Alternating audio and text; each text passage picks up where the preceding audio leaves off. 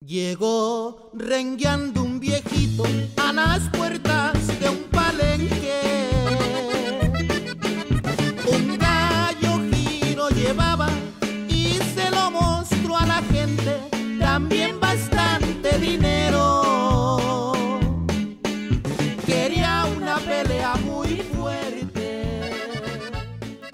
¿Te imaginas las carreras de caballos, perros o peleas de gallos? Si existiera una organización encargada de regular los dopajes en otras actividades, como ocurre en el deporte convencional, se desatarían los demonios. En las competencias no reguladas de caballos, gallos y perros, muchas veces el final llega con la muerte por el suministro y el exceso de alguna sustancia prohibida. Por muy duro que se escuche, así es la realidad. ¿Cómo se reglamentan estas competencias? Con la palabra y el saludo de mano entre los representantes de los competidores. Y cuando eso ocurre, cualquier cosa puede pasar.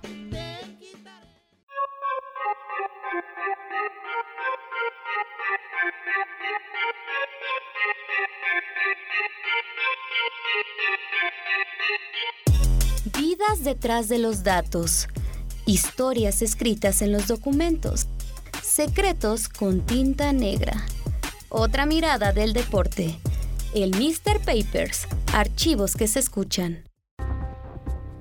La Agencia Mundial Antidopaje considera como doping cualquier medida que pretende modificar, de un modo no fisiológico, la capacidad de rendimiento mental o físico de un deportista, así como eliminar sin justificación médica una enfermedad o lesión con la finalidad de poder participar en una competencia deportiva. La consecuencia del dopaje en los deportistas va desde una sanción temporal hasta quedarte sin poder participar en alguna competencia o la suspensión de por vida. Pero para algunos seres vivos, como los animales, el dopaje les acerca terriblemente a la muerte sin que nadie lo controle. Fern Levitt, director del documental Slick Dogs, que muestra el tratamiento de los perros huskies en las competencias, dijo una frase que encaja en la mentalidad de muchos competidores. El propósito de la carrera es ganar y llegar a la línea de llegada pese al trato inhumano de los perros. Con esa frase te imaginarás cómo funcionan las cosas. Los lentes, las cámaras, todos están captando este momento. Muchos apostadores la conocen como la placa de oro. Ha tumbado aviones esta yegua, señores.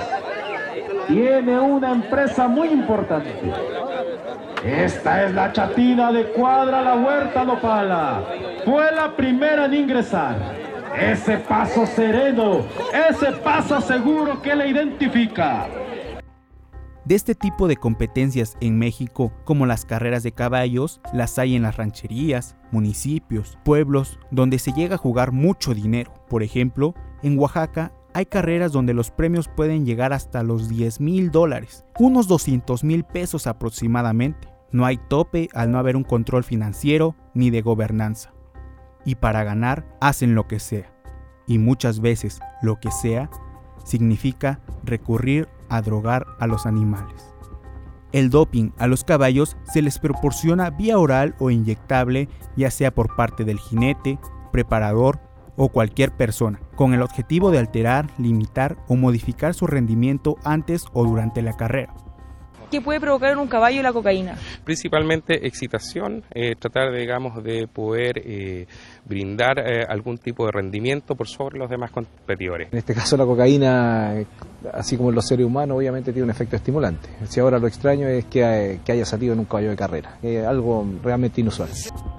Dopar a un caballo pareciera una tarea sencilla, pero déjame decirte que no lo es, porque debes de saber qué sustancia inyectarle y sobre todo el tiempo correcto para que haga efecto en el momento exacto de la carrera, pues te puedes encontrar con el problema que el caballo empieza a sentir el efecto cuando todavía se encuentra en el cajón de salida, y ya te imaginarás qué puede pasar. Algunos fármacos más comunes son, a nivel instantáneo, estimulantes que actúan a corto plazo, como la anfetamina, cocaína y los narcóticos. A nivel crónico, dosis repetidas durante semanas de vitaminas o esteroides anabólicos para un mejor rendimiento, anestésicos para evitar lesiones y heridas o para enmascarar la presencia de dopaje con esteroides. Un caballo de carreras podría ser visto como una inversión, requiere de gastos para cuidarlo, entrenarlo, pero los beneficios o ganancias pueden ser mayor cuando el caballo se encuentra en su mejor momento. Se podría decir que es una opción más arriesgada que comprar acciones de una empresa, pero que su rentabilidad puede ser muy alta. Ya comienza la pelea, las apuestas ya casadas, las navajas amarradas, destellando bajo el sol. Cuando sueltan a los gallos, temorosos de coraje, no hay ninguno que se raje para darse un agarrón. ¿Cómo son las peleas de gallos? Todo está por comenzar, no es un estadio de fútbol o algún lugar en especial, es un palenque e incluso en alguna casa particular cuando se realiza de manera clandestina. La prensa no acude a cubrir el evento, tampoco fotógrafos, aunque una que otra persona trata de capturar las escenas con una cámara profesional, las únicas cámaras de video son las de los espectadores que con su celular tratan de grabar la pelea. También como en el boxeo, en las peleas de gallos se hace el pesaje de los animales. Posteriormente, se ponen de acuerdo con el tipo de navaja para utilizar, que por lo regular es de una pulgada. Posteriormente se pasa la amarre de navaja en el espolón del gallo. Las apuestas empiezan a rondar entre los dueños de los gallos y los asistentes. Entre voces se puede llegar a escuchar. Le voy al giro, le voy al colorado, el giro es el bueno. Tengo 17 años ya que estoy este, en el... Es un negocio de los gallos. Lo heredé porque mi abuelo en paz descanse también fue gallero y les inculcó a mis tíos y mis tíos, al igual yo de verlos, lo, lo aprendí de ellos, entonces ya viene como que dice, es una tradición ya entre nosotros. En México se está jugando en los palenques con navaja de pulgada. Hay diferentes tipos, como 10, 12 tipos. Ya dentro del redondel, cada gallo en los brazos de su dueño los encaran, se alejan, los sueltan y comienza la pelea. En algún momento, el juez da la autorización de que los dueños intervengan en la pelea para revisar a su gallo. Y ahí es donde ocurre el momento más tenso de la pelea. Entre revisión y ajuste de navaja, los expertos en este oficio se la saben de todas para poder introducir alguna droga dentro del gallo, desde pasarla de la boca del dueño al pico del gallo de manera discreta, hasta otros trucos que cada persona tiene al momento de la pelea. Entre las sustancias más populares del dopaje son cafeína, morfina, atropina, pilocarpina e incluso cocaína. Las apuestas en las peleas de gallos en algunos palenques o propiedades privadas se manejan por puntos. El promedio del número de puntos que se apuestan rondan entre los 2.000 y 5.000 puntos. Es importante que sepas que cada punto equivale a un peso mexicano, es decir, unos 2.000 y 5.000 pesos eso solamente en dos personas. En una pelea no solamente está la apuesta de los dueños de los gallos, también entran las apuestas de los mismos espectadores. Podría decirte que la única ventaja de las apuestas de los dueños de los gallos es que están avaladas por un juez, mientras que las apuestas de los asistentes solamente están avaladas por la palabra y el saludo de mano.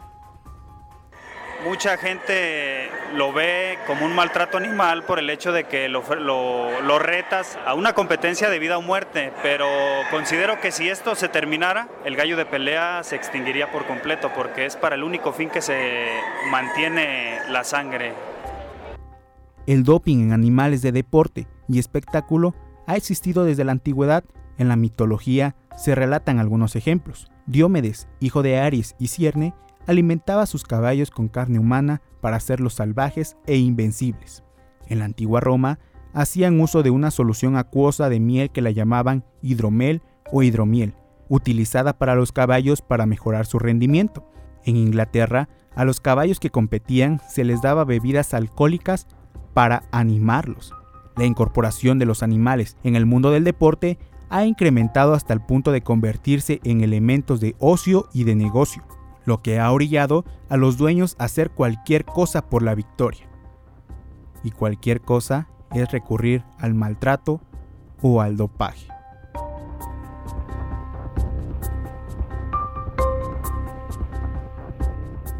Este podcast fue grabado en las instalaciones de Radio Univas de la Universidad Vasconcelos de Oaxaca con información de la Agencia Mundial de Antidopaje e información del Mister. Producción, guion y voz, Eric Villanueva.